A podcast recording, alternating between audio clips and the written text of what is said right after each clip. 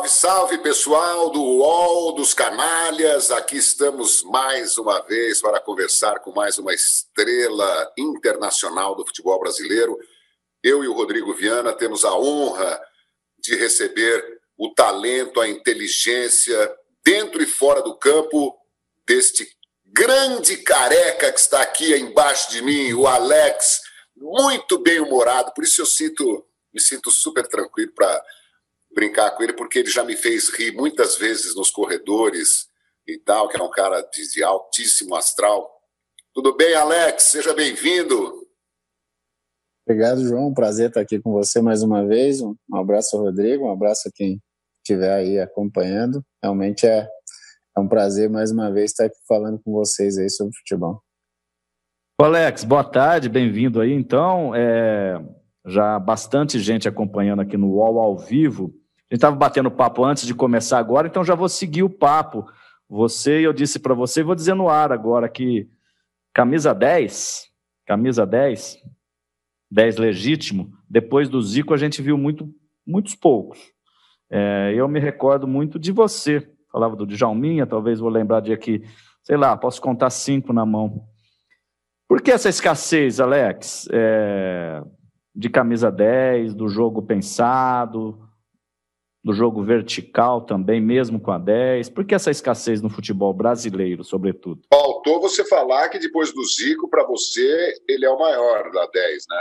Eu, o que eu vi jogar, né, e, e, ser vertical, eu gosto dessa palavra, de fato ele é, talvez, eu até falei, eu gosto muito do, do, do Djalminha, mas o Djalminha era um jogador que não, não chegava tanto, e o Alex é um cara que chegava, para mim, mais parecido com o futebol do Zico, não à toa, os dois atuaram muito juntos lá na Turquia, depois a gente fala disso, mas sim, para mim o Alex, depois do Zico, um camisa 10 modelar no futebol brasileiro. E aí não tem mais. Por quê, Alex?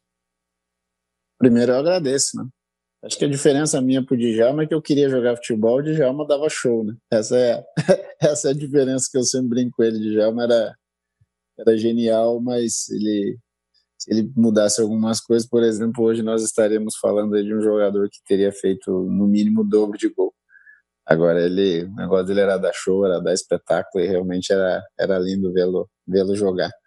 Para mim, a, a, principal mudança hoje em dia é como nós tratamos as categorias de base, né? como nós, nós tratamos os meninos que sonham em ser jogador de futebol. Porque no meu período lá atrás, todos os clubes, né, praticamente 99% deles, eles tinham treinadores que eram treinadores de base do clube. Então, nós podíamos ir no Santos, teria um treinador no Santos, por exemplo, seu Ernesto Marques no Santos, passou acho que três décadas no Santos. Meu, os meus treinadores aqui no Curitiba eram treinadores que passaram mais de três décadas no clube. Pupo Jimenez, por exemplo, era um nome famoso na, na base em São Paulo. Ponte Preta, Guarani, esse pessoal, esses clubes do interior conseguiam revelar jogadores assim. E o que, que mudou hoje? Hoje existe uma cobrança grande por títulos. E aí eu não estou dizendo de título no, no, no, time principal, eu digo por título na categoria. Então, se o treinador de infantil, que era, era assim que se dizia na época, e hoje se diz uh, sub, sub a idade, né, sub 13, sub 14, se esse menino não ganha, é, esse menino que eu estou dizendo, o treinador, não ganha a competição, ao final do ano ele acaba sendo dispensado, ele acaba sendo mandado embora. Então ele, enquanto cidadão comum que é, ele tem que se preocupar em colocar comida na mesa dele, ele vai pegar um menino de 13 anos mais forte do que um menino que seja mais fraco, independente se esse mais forte vai ter um processo evolutivo para frente. E antes nós olhávamos muito o processo evolutivo. Então, ah, eu tenho um menino ali, é, fisicamente ele não é tão bom, ele tem aí é, ele não tem muita força como tem o outro, mas de repente com na imaginação com 15, 16 anos ele vai estar muito melhor do que esse que é forte hoje. É, isso mudou muito. E nessa mudança você acaba tirando a, o estímulo daquele menino que é mais técnico, que tenha, tenha mais condição de, de um processo evolutivo, até, se possível, físico, mas que aquele treinador de momento ele não se imagina daqui três anos. Então, se eu, treinador, não vou estar daqui três anos, por que, que eu vou dar preferência para um menino que vai evoluir, vou dar preferência para o momento. E nessa a gente começa a perder é, muito talento por essa falta de por essa falta de estímulo. E aí jogadores da minha característica, como era da característica do Djalma, como era a característica do 10 clássico brasileiro, ele vai perdendo força até mesmo antes de chegar no time principal. Então, para mim, essa é uma das mudanças, né? Porque existem, existem outros, outros fatores que, que fazem com que a gente não tenha tanta gente com essa característica hoje em dia. Puxa vida. Olha, para você que está chegando agora, estamos ao vivo aqui no UOL, eu e o Rodrigo Viana, conversando com um dos maiores talentos do futebol brasileiro, autor de gols pelo menos dois deles, um pelo Palmeiras contra o São Paulo e um pelo Cruzeiro contra o São Caetano, se eu não me engano, Alex, você me corrija se eu estiver errado. Pelo menos dois deles que vão ficar para a história assim eternamente, né? Porque ninguém se, esquece do gol do Maradona contra a seleção da Inglaterra em 86, ninguém se esquece daquele gol espetacular do Neymar que concorreu, não sei se ganhou o melhor, o gol mais bonito do ano na Vila Belmiro. É... Contra o Flamengo contra o Flamengo, tantos gols espetaculares né, que a gente viu, e o Alex está nesse rol aí. O Alex é um fora de série. Primeiro, por essa primeira resposta, vocês já perceberam, vocês que não o conhecem tão bem, né, fora do gramado, eu trabalhei com ele. É... O Alex é um show. Tanto que outro dia me perguntaram é, sobre os melhores comentaristas de televisão, eu citei três ou quatro. O primeiro nome que eu coloquei foi o dele, Alex, porque o Alex ah, é, para muita gente, conseguiu ser melhor ainda falando do que jogando, o que é um negócio que parecia impossível. Então, o Alex é um fenômeno, sem contar que ele tem uma estátua na Turquia, né, de ídolo maior que foi no Fenerbahçe. É, ele é adorado pela torcida do Cruzeiro, pela torcida do Coritiba, pela torcida do Palmeiras. Ele jogou no Parma, jogou no Flamengo, pouco tempo. É, ele não disputou uma Copa do Mundo. Então, eu associo muito o Alex ao Dirceu Lopes. Né? Os dois foram camisas 10 do Cruzeiro, em, com uma distância de 40 anos, 30 anos, né? mais ou menos, e não disputaram Copa do Mundo, um talento espetacular. É, essa comparação. E ele é, ele é modesto, viu, Rodrigo? Ele não, não gosta muito dessa encheção de bola mas ele merece todos os adjetivos, porque. E eu não sei se todo mundo sabe da notícia que você me deu, que nos deu aqui antes do programa, Alex, que a partir de dezembro vem outro Alex por aí. É, é, todo mundo já sabe disso? Não, na verdade você me perguntou se eu seguiria na TV e eu acabei contando que não, né? Porque é um plano que eu já tenho há alguns anos, né? Desde que eu parei, eu já me imaginava retornar ao, ao futebol. Eu só na, naquele momento eu não sabia como, se como gestor ou se como treinador. E aí estudando, fazendo os cursos que, que existem por, por aqui no Brasil e também fora, é, me mostraram internamente que era melhor eu voltar para o campo. Então a ideia é essa, de que eu volte de treinador. E a ida para televisão, a ida para televisão também fazia parte disso, né, porque eu não tinha intenção nenhuma de ir para TV.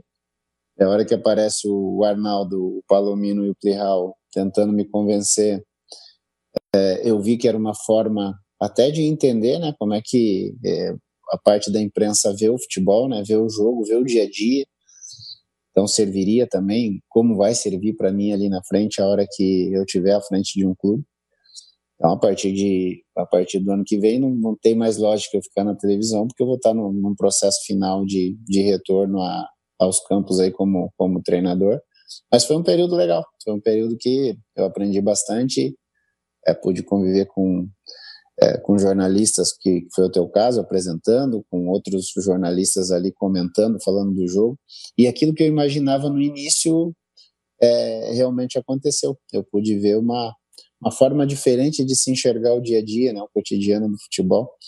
Esse período de, de televisão, de imprensa, acredito que vai me ajudar nas ideias que eu tenho para quando eu estiver aí como, como treinador de futebol. O Alex. Só para é, situar, o Alex continua na ESPN, então, até dezembro desse ano. E a partir de janeiro teremos, para felicidade do futebol brasileiro, o treinador Alex, que tenho certeza que vai ter um grande sucesso. É, eu me lembro de uma pergunta que eu fiz para ele num dos programas lá da, da ESPN. Ele estava abandonando ou tinha acabado de abandonar o futebol como jogador.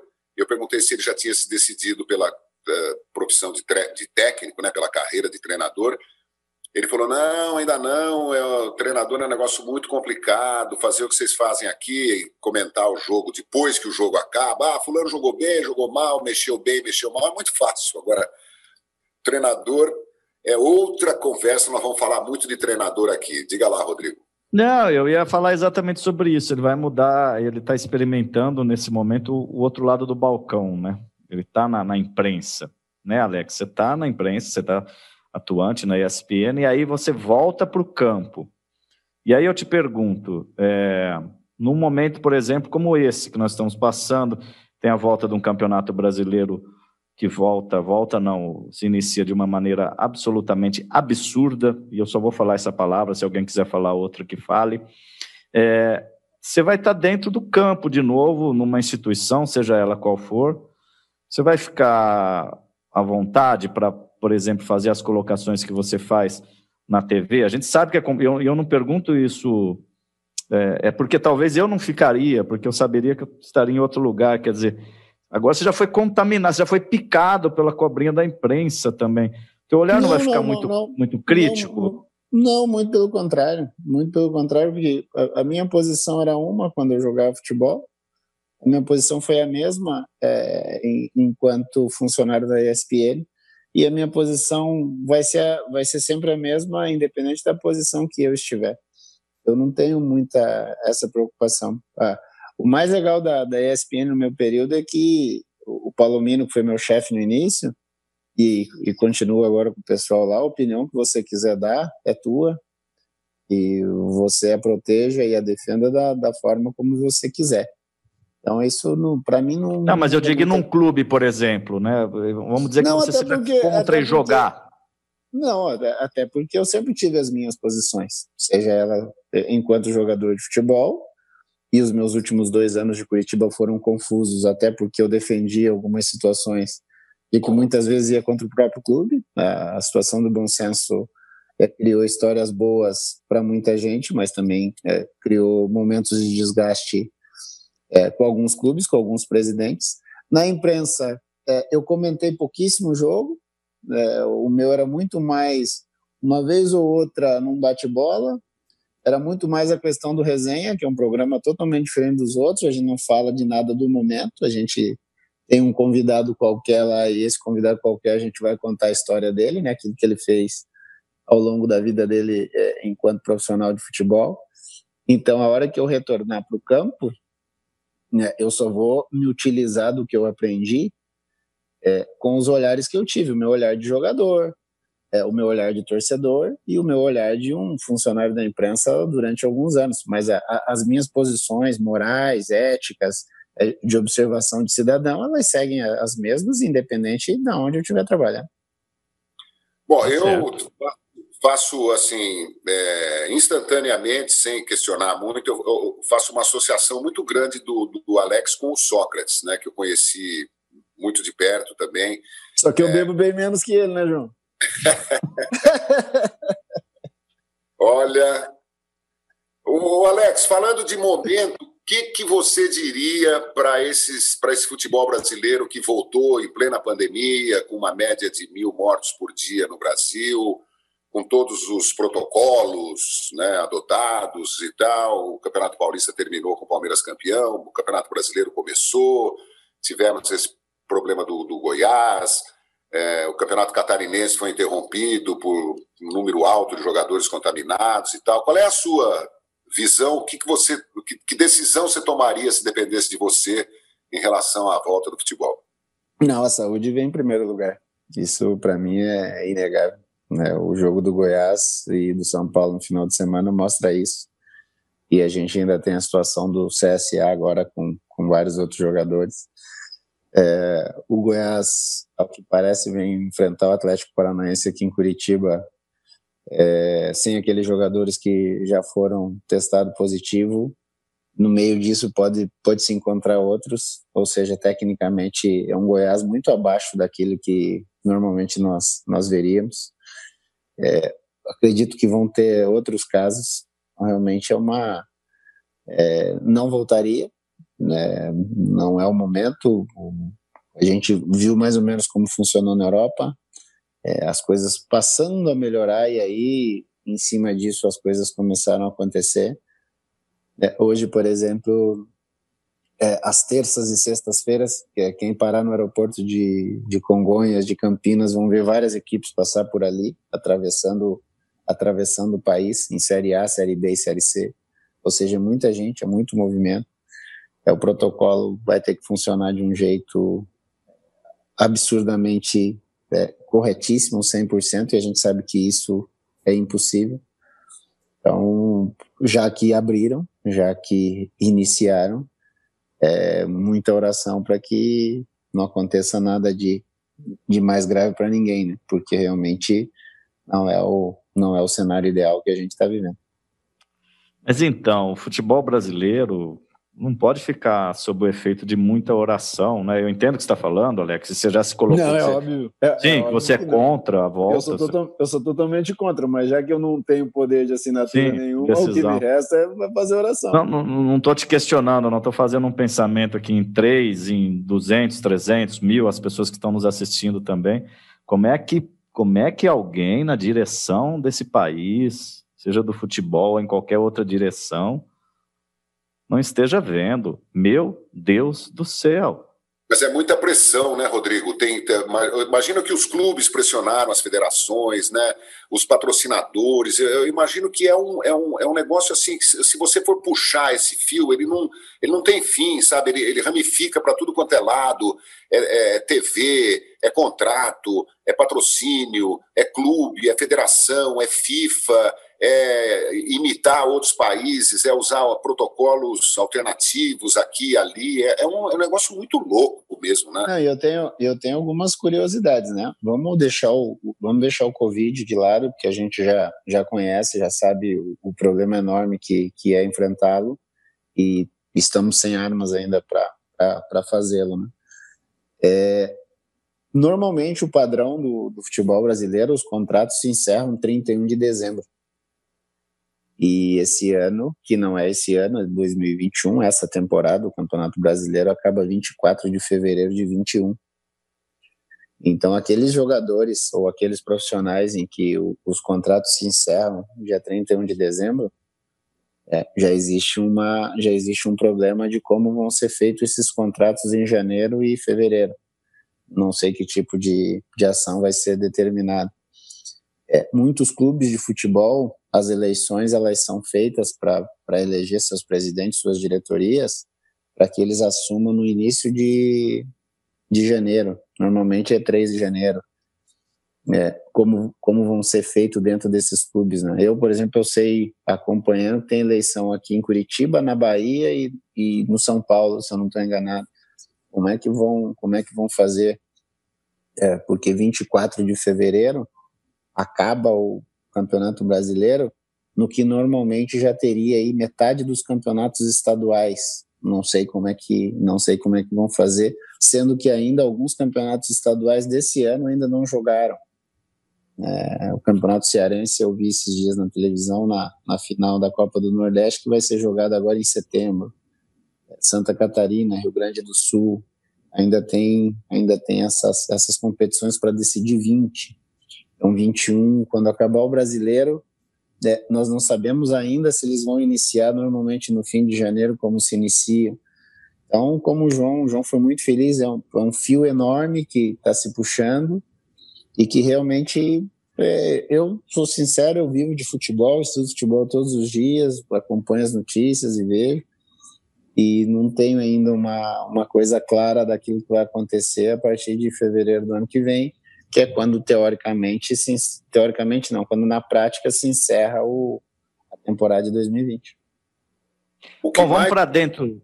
É, deixa eu só é, fechar essa, por enquanto essa conversa dizendo o seguinte: o que mais me perturba é que não se encara essa pandemia com a, a, a devida seriedade, né? governos, autoridades e tal, futebol. Porque quando estourou a Segunda Guerra Mundial em 1939 com a invasão alemã da Polônia, a Copa do Mundo de 42 e a Copa do Mundo de 46 não, não foram jogadas, né? A Copa, a última tinha sido 38, a outra foi a do Brasil em 1950. Então respeitou-se ou assim não havia condições, como não há agora, né? É, é, é uma guerra que nós estamos enfrentando. Então não, não, não, não há porquê a gente ter essa preocupação, ah, os compromissos, tem que ter um campeão, tem nada, deixa um buraco na história do futebol por causa de uma intervenção é, externa, né, de um inimigo invisível que a gente não, não, não conseguiu ainda é, dimensionar, é, tá, tá, tá, vai dimensionando dia a dia, né, todo mundo com medo, mas enfim, é, precisamos ter o campeão, precisamos completar o campeonato, precisamos cumprir o contrato, precisamos, sabe, em, em qualquer atividade, um, um, fator eh, externo muito grave, ele interrompe um festival, um show, um, uma temporada, um, enfim. Mas diga lá, Rodrigo. Não, é, eu acho que esse assunto, claro, é o mais importante, mas a gente é, também talvez não chegue a um um fator definitivo aqui. Vamos continuar pensando sobre ele, que é o que nos resta fazer. Nós que não estamos dirigindo o futebol, como bem disse o Alex, eu queria passar para dentro do campo agora, então, um pouco. E te perguntar sobre esse título do Palmeiras, Alex. É claro que deu para ver muito pouco, né? Um campeonato do jeito que a gente já falou.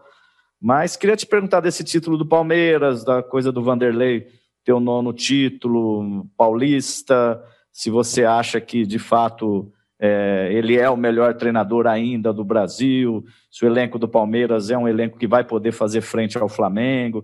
Queria que você desse uma, com a tua inteligência, a tua visão, uma, um panorama aí sobre o futebol brasileiro a partir desta final paulista. É, primeiro que a, a final, é, condicionando a parte técnica, a gente tem que falar muita, é, tem que falar muita coisa, mas que para dentro do campo cabe pouco porque tem a questão da pandemia, e a questão da pandemia, por mais que os atletas e os profissionais de futebol tenham tentado fazer a coisa da melhor maneira, a gente sabe que não é o ideal. Né? Pararam quatro meses, depois voltaram e voltaram com jogos pesados, com jogos decisivos. Normalmente, quando você retorna, você tem todo um processo de é, jogos menores, jogos que não têm um peso tão grande, de repente veio um peso enorme. E querendo ou não, independente de pandemia, independente se você treinou, se você não treinou, quando você cruza é, Palmeiras e Corinthians, esqueça. O resto é tudo desculpa, é Palmeiras e Corinthians e o peso é enorme. E então, assim, o, o Palmeiras venceu um campeonato paulista em cima do Corinthians, que é o seu, seu principal rival, e que lutava por um tetracampeonato que, como a gente ouviu no, no final de semana, seria algo é, inédito pro, pro, pro Corinthians, né? Então, assim, é, o, o peso da decisão, ele era muito grande. E aí, quando você vence, como o Palmeiras venceu, você realmente tem que comemorar bastante, você tem que sair dali com a satisfação enorme e comemorar e contabilizar esse título, porque ele se torna importante. Ganhar campeonato é muito difícil, independente de qual, qual seja ele. E aí, com essa condição que o, o futebol brasileiro e mundial enfrentou da pandemia, ele se torna grande. Relacionado ao Vanderlei, é, historicamente, nós não temos o que falar dele. É, ele é um cara nós que. Não, se... Nós não, mas o, o, Figo teve, né? Não, mas o Figo, vamos, vamos, vamos entrar nessa do Figo. O, o Vanderlei chega no Real Madrid, é, faz as opções dele, e nas opções dele o Figo tá fora. A partir do momento que um, um chefe assume e tira o, o, teu subordinado, é normal que você olhe para o cara e não o coloque entre os melhores. Isso é totalmente normal. A coisa saiu em cima de uma, de uma postagem do Rivaldo, que o Rivaldo é o oposto do Figo. O Vanderlei contrata o Rivaldo vindo do Corinthians, na, naquele início da década de 90, e o Rivaldo entra no time de 94 do Palmeiras, e dali ele se torna o Rivaldo. E o Vanderlei é, é, é treinador do Rivaldo em 94, 95, 96 no Palmeiras, que foram anos espetaculares é, do clube e individualmente do Rivaldo, e depois no melhor ano do Rivaldo, que foi 99, quando o Rivaldo ganha é, como melhor jogador do mundo, jogando no Barcelona, O Vanderlei era o treinador dele também na seleção brasileira. Ou seja, são histórias, são histórias positivas a favor do Rivaldo, quanto uma história negativa a favor do Figo. Mas para você, opiniões. o Vanderlei continua sendo o, o cara espetacular que sempre foi. Eu, eu talvez não tenha visto o casamento entre, entre um jogador e um técnico tão bom quanto vocês em, todos os lugares que vocês estiveram juntos. Ele continua com essa, com essa competitividade desse tamanho, com esse potencial. Isso não se perde a coisa da atualização ou não? Qual não, é eu acho, do Vanderlei eu, de eu, hoje? Eu, eu, acho que durante um período ele andou embaixo. Mas ele andou embaixo por opções dele, né? É, por coisas que ele foi fazer além do futebol, que naquele momento eram mais prazerosas para ele. Isso ele demonstrou 5, 6 anos mais ou menos. Agora, relacionado a atraso, a não ter o conhecimento atual, isso tudo eu discordo. Ele tem, ele acompanha o futebol, ele agrega o que tem hoje, juntamente da comissão técnica dele, com a experiência toda que ele, ele catou lá atrás. É óbvio que existem situações que são teimosias até naturais de cada pessoa. Eu tenho a minha, sou bem mais jovem do que ele. É, o Canalha tem cara de teimosão, imagine o Vanderlei não pode ser teimoso. O é Canalha tem ele... cara de teimosão, Alex? Tem, olha ali a cara dele olhando pra gente. E, Agora, assim, ele é um cara que ele vai ser sempre muito bem respeitado. Porque no Brasil existe uma situação muito, é, muito grave, isso, isso eu considero grave, porque eu vivenciei isso, eu passei por isso, e pós-futebol a coisa mudou. É, que são rótulos, né? A partir do momento que você é rotulado de alguma coisa, é difícil você reverter isso. Então, assim, o, o Vanderlei hoje, se ele anuncia não quero mais é, é, me aposentei, vou cuidar dos meus netos e vou viajar, é impossível de você falar da história do futebol brasileiro sem falar do Vanderlei. Então isso isso tudo já já demonstra a capacidade que ele teve e que ele continua tendo. A diferença é e isso é, é muito louco na análise, isso eu falava muito com o João, com o pessoal da, da ESPN, é como você olha para a situação. Você tem um copo que está pela metade de água, de cerveja, de qualquer coisa. Muita gente vai ver esse copo cheio, outros vão ver esse copo vazio. E aí depende, muitas vezes depende do nome da pessoa. Eu lembro, por exemplo, num programa nosso que a gente fez, o João estava junto apresentando, é, nós estávamos falando do Jair Ventura no Botafogo, elogiando muito o Jair, Jair acho que tinha sido o quinto, sexto do, do brasileiro. Se, se, um outro treinador que não fosse o Jair ficasse em sexto com aquele Botafogo, talvez a leitura fosse outra. E a leitura, quando é o Luxemburgo, ela é invariavelmente pesada acima, porque a história dele é muito rica, a história dele é muito vencedora. Então eu, eu sou uma pessoa que ao longo da vida eu aprendi a respeitar muito os processos que foram feitos. Ninguém chega à idade que ele está dirigindo um clube grande como Palmeiras, vencedor como Palmeiras e vencedor como ele é, se você não tem uma história, uma, uma força grande. Então, isso eu respeito muito e continuo acreditando, continuo acompanhando, continuo vendo, porque eu acho que a gente sempre pode aprender coisas ali que, que ele possa vir a demonstrar. Meu João, parece que você já, o Alex já tem, me corrija, Alex, se eu estiver enganado, que eu li um pouco antes da gente fazer a entrevista, um pré-acordo ali, uma conversa com o Vanderlei de que assim que você é, for mesmo para essa carreira de técnico, você vai fazer um estágio ali com ele, é isso aí? Não, não, não, não, não é um não? acordo. E, em cima disso que eu acabei de dizer aqui, na minha ida para televisão, por exemplo, é, de entender como é que o como é que o jornalista, o comentarista, seja ele jogador ou, ou um comentarista jornalista, é, ele fundamenta os pensamentos dele de dia a dia. Eu quero visitar algumas pessoas, alguns clubes, para ver o que, que esses treinadores estão pedindo para os seus jogadores. É, eu quero ver muito pouco de treino, porque treino não existe essa coisa do copia cola. Eu tenho meus treinos na cabeça, eu tenho as minhas ideias na cabeça mas eu preciso saber, por exemplo, o que, que o Vanderlei está pedindo no dia a dia. É, se o Fernando Diniz me liberar para ter o mesmo momento com ele, eu vou lá e quero ver o que, o Fernando Diniz está pedindo. Se o Renato liberar, eu vou lá e vejo o que, que o Renato está pedindo. Bom. Então, assim, a, a, história com o Vanderlei surgiu porque ele foi meu treinador, a gente tem uma amizade é muito grande fora, familiar, e já teria que ter ido ao Palmeiras acompanhar isso na, é, em alguns dias com ele, ver como é que estava sendo isso. Mas a minha ideia é, por isso que eu falei, a partir de dezembro eu não posso mais estar na TV até por isso, porque é visitar alguns treinadores, visitar alguns clubes, E aí trocar ideia, falar de futebol, é, ver como é que está o dia a dia. Porque tem uma coisa que mudou muito da minha geração enquanto eu jogava para hoje. É a recepção dos jogadores. Né? Tinha muita coisa que se falava antigamente, muita maneira de, de se comunicar, que talvez hoje não caiba mais. Mas aí eu de longe, né, eu não consigo ter essa definição. Mas eu perto, é, jogou domingo, perdeu, jogou domingo, ganhou, como é que foi o dia seguinte, como é que, como é que esses jogadores estão recebendo isso, como é que está recebendo a crítica que vem da imprensa. Hoje tem a, desculpa, hoje tem a situação da rede social, como é que esses caras recebem. Então, eu estar dentro do clube com o Vanderlei, com o Diniz, com o Thiago Nunes, com esses treinadores todos que estão por aí, que me derem a oportunidade de estar tá acompanhando o dia a dia, isso eu acho que eu só estou abrindo a mochila e guardando guardando situações. Aí eu chego em casa, distribuo na minha mesa e vejo, pô, isso aqui me serve, isso aqui não me serve. Que aí são, são opções individuais, né? Mas isso, o Vanderlei já me abriu as portas, eu vou entrar em contato com outras pessoas que eu conheço em futebol e quem me der a oportunidade eu vou, vou agradecer, porque eu acredito que eu só vou estar aprendendo.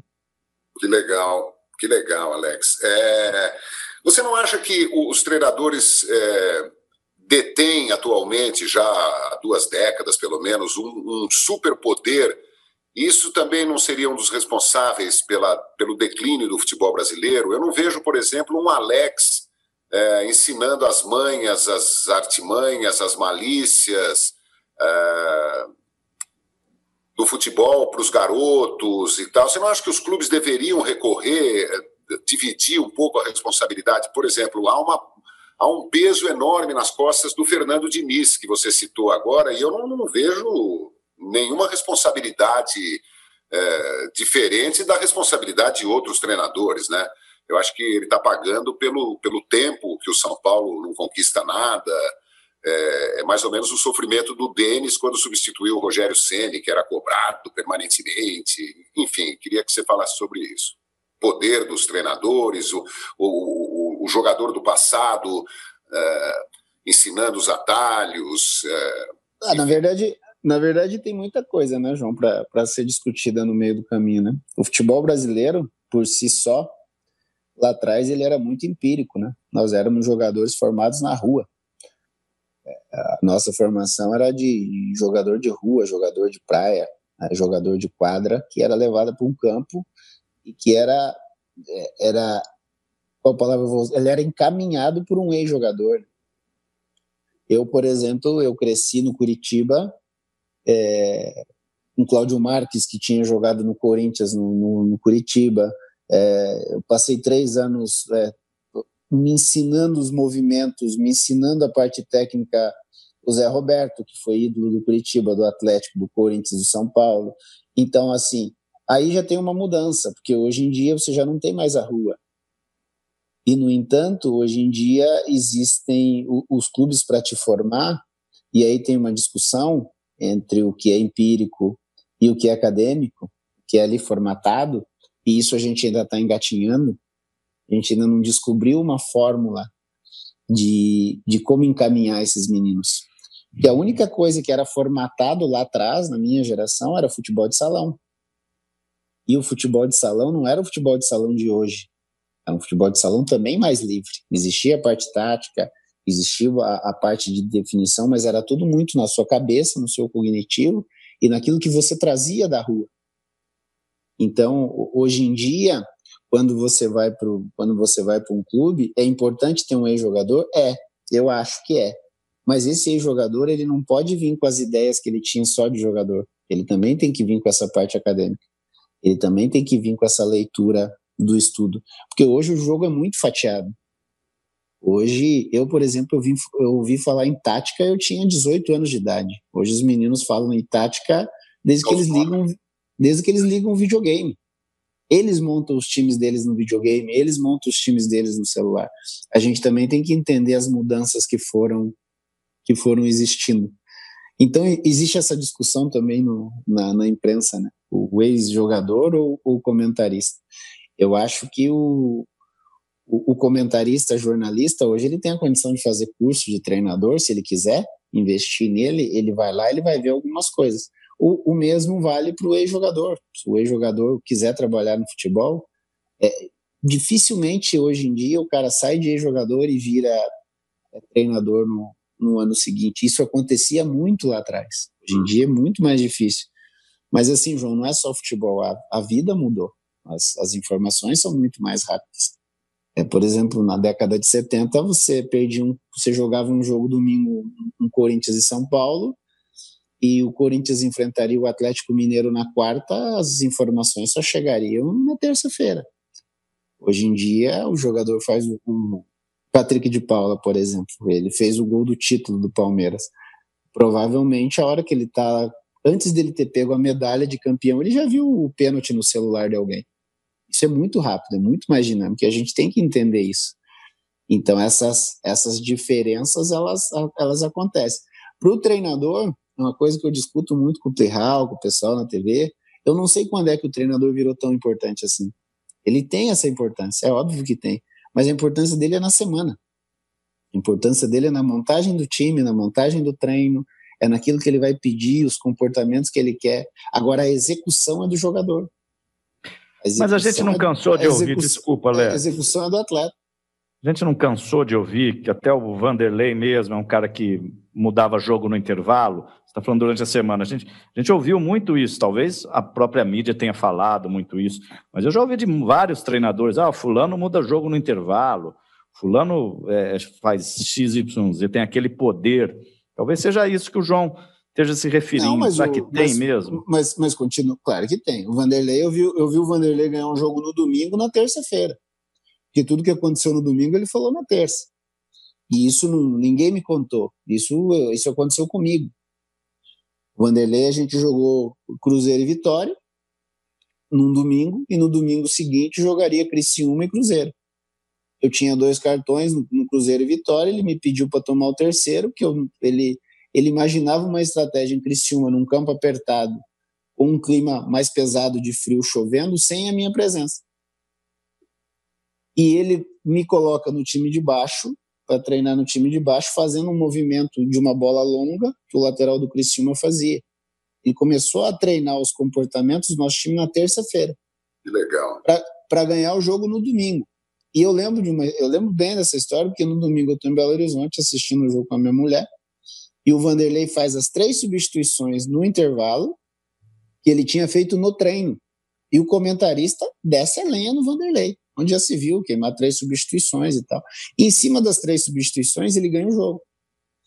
Quando ele ganha o jogo, eu já tinha comentado em casa com os amigos, ele começou a ganhar o jogo no domingo anterior contra o Vitória da Bahia, quando ele pede para eu tomar o terceiro cartão. Só que aí o que, que acontece?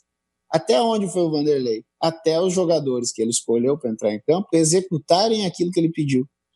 Naquele dia, o trabalho do Vanderlei era em cima de um menino que era o meu reserva, chamado Marcinho, se o Marcinho entra e tenta fazer é, tudo que ele achava que tinha que fazer sem as ordens do treinador, provavelmente não dava certo. Se ele entra e faz 100% do que o treinador está pedindo, talvez dê certo. Agora, se ele entra em cima das ideias do treinador e tem a coragem, a personalidade de fazer aquilo que ele também se sente confortável para fazer, dá certo, como acabou dando certo. Que legal. E, então, o, o, que eu penso, o que eu penso é o seguinte: o treinador monta a plataforma. Vamos trazer no Fernando Diniz. O treinador montou uma plataforma para o jogo do, do Mirassol, que eles foram eliminados. Agora, a execução daquilo é do, é do jogador. Acelerar, diminuir, dar um pique a mais, dar uma dividida a mais, é discutir, brigar, chamar atenção. Isso não passa pelo treinador, porque não dá tempo dele fazer isso na beira do campo. Isso passa pelo jogador. Aí entra uma outra história, que é uma outra mudança nossa no nosso, no nosso comportamento de futebol. Um menino de 14, 15 anos, ele tem que sonhar em jogar bola. Ele tem que sonhar em jogar no Couto Pereira, no Maracanã, no Morumbi, no Aliança, jogar bola. Mas jogar bola com prazer de jogar bola. O mesmo prazer que ele tem com 5, 6 anos quando o pai e a mãe levam ele para jogar bola.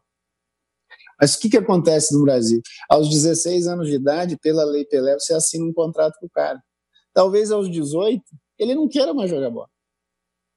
Talvez aos 18 ele está confortável com aquilo que o primeiro contrato dele ofereceu e a gente vê muito isso. Quantas vezes, puxando lá para trás, você via jogadores assim, é, saindo de um centro maior e indo para um centro menor para jogar, para mostrar a condição dele. Quantas vezes você vê hoje alguém preferir ficar num centro maior sem uma responsabilidade tão grande na dele porque ele tem um baita de um contrato? E aí a gente tem que analisar caso a caso, individualmente. Então o treinador tem a importância dele? Tem, é óbvio que tem. E o jogador tem a dele. O ideal é que é, a autonomia do jogador seja alta em cima daquela plataforma que o treinador desenha. Alcançar isso é fácil? Não, não é fácil. É, realmente é, é um negócio bem difícil. É, a, gente vê, a gente vê pouco, né? A gente, infelizmente, vê pouco. Eu falei para vocês que a visão desse cara é privilegiada. Parabéns, viu, Alex? O... E o Fernando Diniz, hein? O que, você diria para a torcida do São Paulo? Então, João, eu não posso falar do Fernando porque eu nunca vi o Fernando no dia a dia. Eu nunca vi ele dar um treino. Eu não sei o que, que ele pede para os jogadores dele. É, eu sei mais ou menos o padrão que ele usa.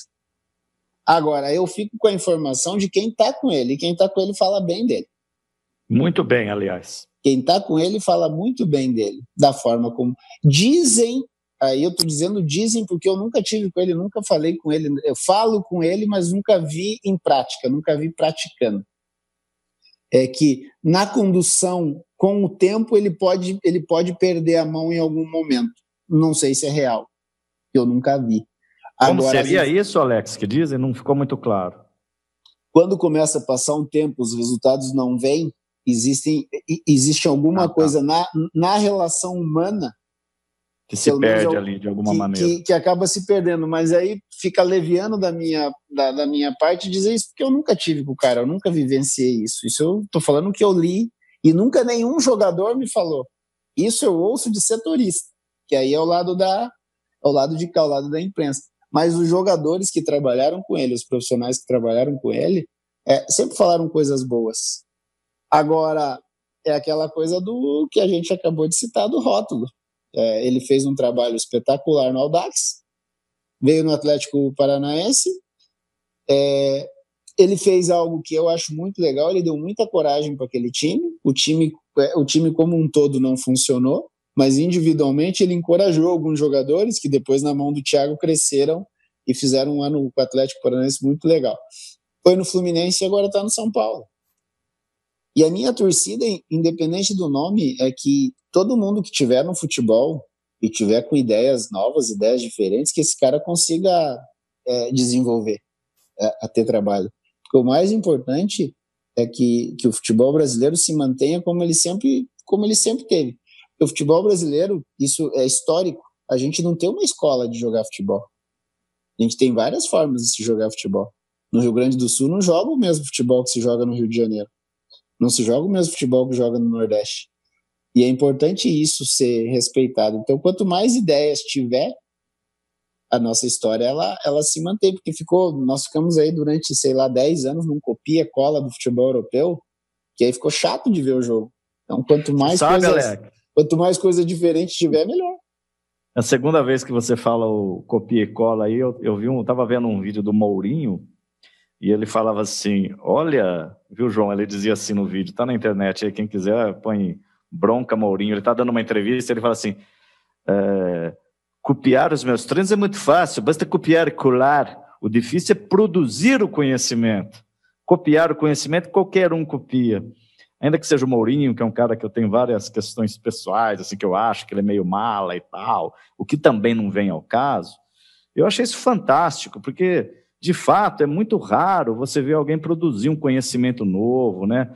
um jeito novo de jogar. E eu acho, muito humildemente falando, que de alguma maneira o Diniz busca isso. Né? Busca, busca, uma coisa nova. Ele, ele busca, ele, ele E ele paga isso. esse preço.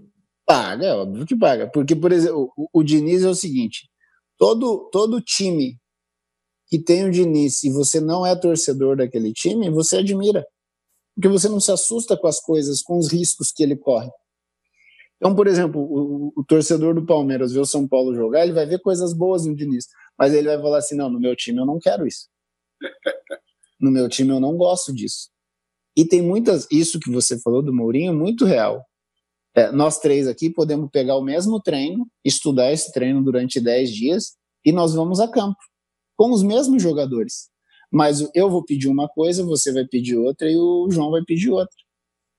E aí tem uma outra coisa. A gente pediu, esse é o primeiro passo. A segundo passo é como esses caras vão receber essa informação. Como eu passei, como você passou, como o João passou. E aí vem a parte principal, que é como esses caras vão executar isso. Porque tem uma coisa muito legal. Esses dias eu estou vendo o jogo do Corinthians com o Palmeiras na final, e aí fizeram uma substituição, chamaram o Ricardo, que era o comentarista, e o Ricardo falou assim: vai depender muito do que os jogadores querem fazer. Por quê? Entraram jogadores de velocidade. Se eles vierem buscar no pé, dá na mesma do que o outro que não tinha velocidade, porque ele vai pegar no pé. Agora, se ele é um jogador de velocidade que quer apostar a corrida e vai ganhar na corrida, é outra forma de executar. Por isso que eu digo, autonomia, é, o treinador desenha, mas passa pela, pela autonomia do, do jogador. O Bruno Henrique é um belíssimo exemplo. A forma como ele jogava no Santos é uma, a forma como ele joga no Flamengo é outra. A pedido do treinador? Pode ser, alguma parte é, mas a execução, o outro percentual é dele. Pô, eu sou muito rápido, é dificilmente alguém vai me segurar. Então eu vou apostar corrida. Eu vou pedir para os meus companheiros pôr a bola na frente. E aí é duro segurar, porque o cara é, é, é muito rápido, é muito veloz. Então, essa coisa que você cita do Mourinho é muito verdadeiro. É, agora, para mim, o principal não é o que nós falamos, é como esses caras ouvem e como eles absorvem. Por isso que esses treinadores mais velhos, o caso do Luxemburgo, por exemplo, é, tem muita coisa que ele falava na década de 90 que serve para ser falado hoje, serve. Mas a recepção minha, que sou nascido na década de 70, é diferente da recepção de um menino que nasceu nos anos 2000. Então, buscar esse equilíbrio, esse entendimento é, é o mais difícil, é o mais complicado. O Alex, eu me bato muito nessa tecla. Tem gente que já não aguenta mais me ouvir falar nisso. Eu queria estrangular os caras da FIFA que decidiram estreitar o gramado, porque eu acho que o futebol ficou tão veloz, tão forte fisicamente, e hoje, com essas táticas, essas linhas malditas, né, que às vezes tem cinco na frente da área, quatro na frente desses cinco, e, o, e estreitaram o campo quando deveriam alargar o campo. Né? Eu até, é, exagerando, dizia o seguinte: se eles queriam mais gols, né, eles deviam aproximar mais os gols, mas nunca estreitar o campo para o futebol ter amplitude, para alguém poder ocupar uma área pouco vigiada do gramado e tal. Já falei isso com muitos treinadores, eh, ex-jogadores, jogadores atuais e tal. Alguns concordam comigo, outros não. O Fernando Diniz, eu me lembro que falou assim: João, esse é um problema, mas não é só isso. Queria ouvir você sobre essa, essas dimensões atuais que congestionaram. Não, isso, isso, dava, isso dava muita diferença. Eu lembro quando quando eu comecei a jogar na década de 90, os caras falavam assim, jogo no Serra Dourada. Era um absurdo, Serra Dourada você podia pôr 15 para cada lado que ainda tinha espaço, porque o campo era muito grande. É, tinha o campo do América Mineiro, não não esse esse estádio. Não Independência. Não, ou Independência, mas Independência é antigo. Sim, não o Independência moderno, né? É, não, não, não o Horto que eles chamam. É, o próprio Mineirão, o tipo de grama, isso tudo mudava, isso tudo alterava o, o, o jogo. Assim, João, para mim hoje, o, da, da, forma como tá, o que mudou foram o, o, o, que mudou foram os espaços. Os espaços ainda existem, mas o que mudou foram é, foram os locais, aonde eles estão. E também mudou muito a forma como o jogador encara o jogo. É, você pode ver os mais corajosos, os que tentam, os que os que fazem algo que foge um pouco do padrão, são os que se destacam. E aí ficou nessa coisa de que tudo ficou padronizado, a gente também padronizou. Então, antigamente, por, antigamente, por exemplo, você pega o dois laterais, o Júnior e o Roberto Carlos. O Roberto Carlos virava uma bola para o Cafu. O Júnior virava uma bola para o Arce. Hoje em dia acontece bem, bem menos, mais raro. É, uma coisa que acontecia muito no futebol brasileiro, muito, nós tínhamos zagueiros com mais qualidade técnica, e isso é uma coisa que eu discuto muito. Ah, hoje precisa ser jogando. Não, sempre precisou ser jogando. Sempre precisou ser jogando. Que esses zagueiros passavam a linha do centroavante, que a linha do centroavante normalmente já deixava um, dois para trás, e ali fazia esse time aqui se mexer. É, hoje em dia, o, o, com essa pressão tão grande de imprensa, é, rede social, essas coisas, o, o, o teu direito de erro ele diminuiu muito. Ele, você joga um, um pouco mais pressionado nessa, nesse quesito, porque um erro antes, esse erro não, não, ele não perdurava tanto depois, né? Hoje um erro ele perdura muito mais tempo do que antes. Quando você acha que a coisa não vai mais acontecer, alguém busca a imagem e, e passa de novo. Então essa, essas coisas é, fizeram mudar, mas ainda tem espaço para jogar, é, ainda ainda tem tem situações que dá para serem aproveitadas no, no, principalmente no campo de ataque que é, é o objetivo maior de todo time. Né? Só para contribuir com a discussão, eu vi esses dias um comentário do Pedrinho, que para mim, junto com o Alex, e é uma opinião muito pessoal, são é, quem melhor fala de futebol hoje na televisão fechada do Brasil, para mim é Pedrinho e Alex. Pedrinho está no Sport TV, o Alex na ESPN. Eu e o João estamos aqui no UOL, né, João? E o Pedrinho disse assim: no campo do salão. Vi muita bola também, enfim, mas deixa isso para lá. No, ele, ele, ele, ele, disse, ele chegou ao, não sei se era uma figura de linguagem, mas ele disse que o salão tem mais espaço hoje que o, que o campo de grama, porque no salão sim, são sim. 40 metros, e, no, e no, na grama, com essas linhas que são feitas hoje pelos treinadores, você tem um espaço de 30 metros ali. E falando mais ou menos isso que o Alex está falando, com outras palavras, me fez pensar muito né, dessa intensidade, das linhas, que eu não quero cair no discurso comum de dizer que hoje é mais difícil de jogar, ou se corre mais que antigamente. Não é isso. É, é muito diferente. E talvez não seja claro para quem enxergue o jogo, para quem comente, fale sobre, que é muito diferente. Talvez o cara que jogou tenha essa grande vantagem. Talvez por isso isso explique um pouco porque Alex, Pedrinho falem tão bem, porque eles estiveram lá. Então eles conseguem é, ter essa percepção quase que sensorial de que mudou muito, não, não seria um pouco isso, Alex? Sim, sim, mas é o, que, é o que a gente falou, os espaços eles ainda existem, eles só estão em locais diferentes, mas eles ainda existem. E é isso mesmo, a quadra de futsal adulta, que algumas, algumas crianças até jogam, é 20 por 40. E, o, e no campo, como esses, como esses treinadores armam, como a maioria arma hoje, muitas vezes, no máximo 35 metros, mas assim, em times que são muito bem treinados. Porque na, na realidade final não é isso. Na realidade final existe essa ideia de que seja assim, mas a execução nem sempre acontece. Então, nessa, nessa condição, o espaço existe, a coisa acaba acontecendo. E, assim, para mim, mim, o principal, a principal mudança, falando de, de futebol brasileiro, é, até traçando um, paralelo com o futebol europeu, é, eu, eu, gosto sempre de, de fazer uma, um, um, comparativo assim. Tele Santana, as pessoas tratavam o Tele como ofensivo, super vencedor. É, seu Enio Andrade, as pessoas tratam como um treinador que se protegia mais, que se defendia mais. Pode ser assim? Pode, mas tem uma coisa que era, era, era um, um comum entre eles. Eles queriam jogadores que jogassem futebol, jogadores técnicos que quando a bola viesse, ao seu Enio, meu time é um pouquinho mais defensivo, mas ele foi campeão brasileiro no Internacional que todo mundo jogava. Que todo mundo ia pro jogo. E o mesmo vale pro Tele. O, o, o Tele também ele, ele uh, jogava pro ataque, mas ele queria que os jogadores dele jogassem. Tanto que quando, quando as pessoas vão falar em Tele Santana, é, eles batem muito nessa, nessa parte de, do tanto treino técnico e de tanta insistência para que o jogador melhorasse. E de, um, de uns tempos para cá, é, que, que para mim isso é uma discussão que eu faço muito nessa coisa de estar tá estudando futebol para voltar como treinador. O que, que é importante para o treinador? É importante que o jogador faça aquilo que é bom para o time ou é importante que o jogador faça aquilo que é bom para mim? Isso dá muita diferença. Porque se eu for olhar para o meu time, eu tenho que correr algum risco. Eu tenho que pôr esse menino aqui que, pô, ele não tem um poder tão grande de marcar, mas eu vou correr risco. Claro. Ah, mas é, mas é bom para o time, então eu vou colocá-lo. Não, eu não quero correr risco, porque eu, se eu correr risco, talvez eu perca o meu emprego.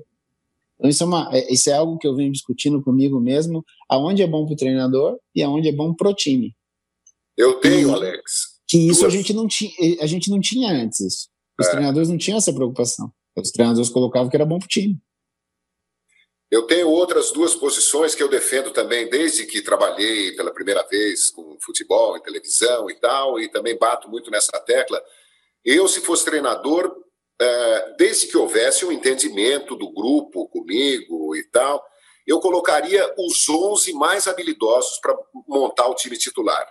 Esse negócio de botar cara porque ele é grande, porque ele é forte e tal, comigo não funcionaria. Eu escolheria, nem, nem que fosse um zagueiro baixo, mas que tivesse a manha de desarmar o atacante, porque ele também teria qualidade para jogar como atacante. Eu optaria sempre por um futebol assim. E acho outra coisa que falta coragem, e, e essa, você citou aí o medo de perder o emprego, falta coragem de soltar times habilidosos, com jogadores habilidosos, para de novo uh, a gente ter resultados uh, delirantes 5 a 3 6 a 4 5 a 0 uh, 3 a 3 Sim. e tal. Eu acho que isso devolveria o brilho que o futebol brasileiro perdeu. Né? Então, é, é... é, aquela coisa entre você olhar para um, um jogo 4 a 3 e você joga, olhar para um jogo 1 a 0 os três, é. pontos são, os três pontos são os mesmos, só que aconteceram sete gols.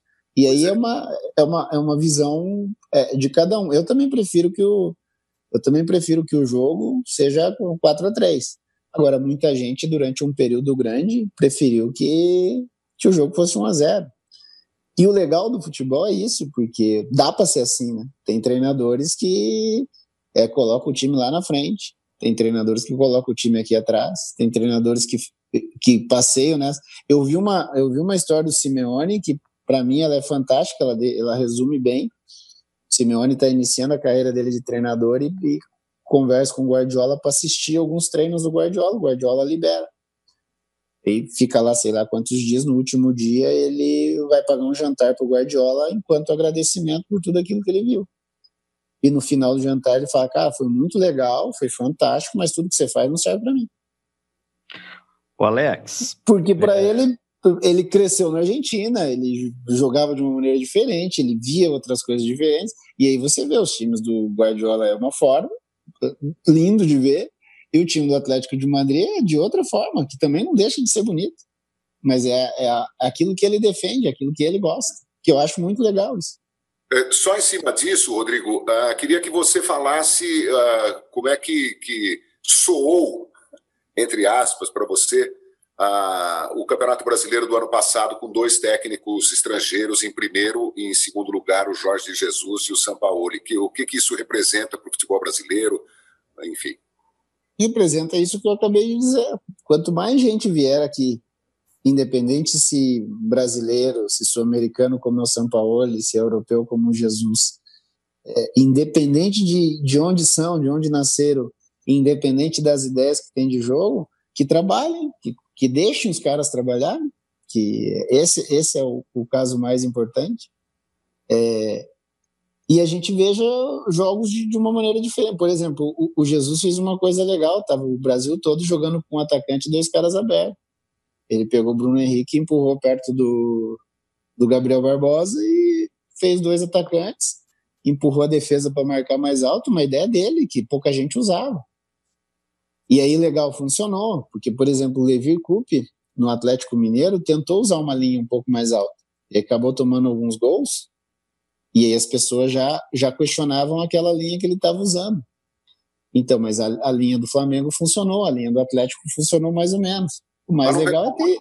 Não pegou mal para o treinador? Não, eu acho que não. Estrangeiros em primeiro e segundo? Não, eu acho que não. Eu acho que não, porque é diferente, por exemplo, se os estrangeiros vêm em equipes com uma, uma condição um pouco menor. Por exemplo, se, se esses treinadores vêm numa equipe numa condição um pouco menor e fazem um, um negócio assim é, absurdo, aí a gente, a gente ficaria preocupado. Mas eles vieram no Flamengo é, e no Santos, que são dois clubes que são dois clubes que te mesmo o Santos um, um pouco mais complicado, ainda te dá condição de, de fazer um bom trabalho. É óbvio que é, ninguém, eu particularmente não faria isso. O trabalho do Jorge Jesus no Flamengo é algo absurdo, é espetacular. O que ele conseguiu fazer em pouquíssimo tempo, acho que ele trabalhou 13 meses. Né? Isso normalmente todo mundo está falando que o trabalho está iniciando para pegar, o dele já estava no final, ele voltando para Portugal.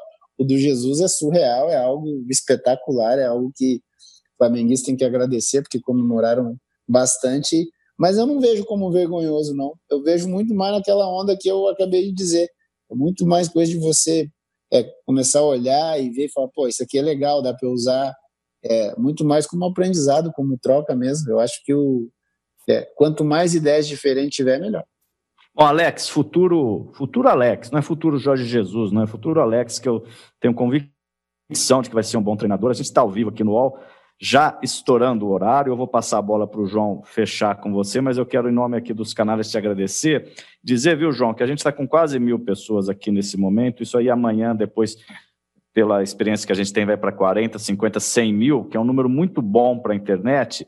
E eu só estou dizendo isso, não é para falar da gente mesmo, é para falar que as pessoas querem ouvir é, pessoas inteligentes como o Alex. As pessoas querem ouvir. Há uma série de perguntas aqui, depois eu posso até te passar, viu, Alex? Mas eu vou sintetizar só numa. Ó. Parece que boa parte do talento de, uma tec... de um técnico tem a ver com a inteligência emocional. Saber ler as habilidades pessoais num conjunto e ainda lidar com os comportamentos pessoais.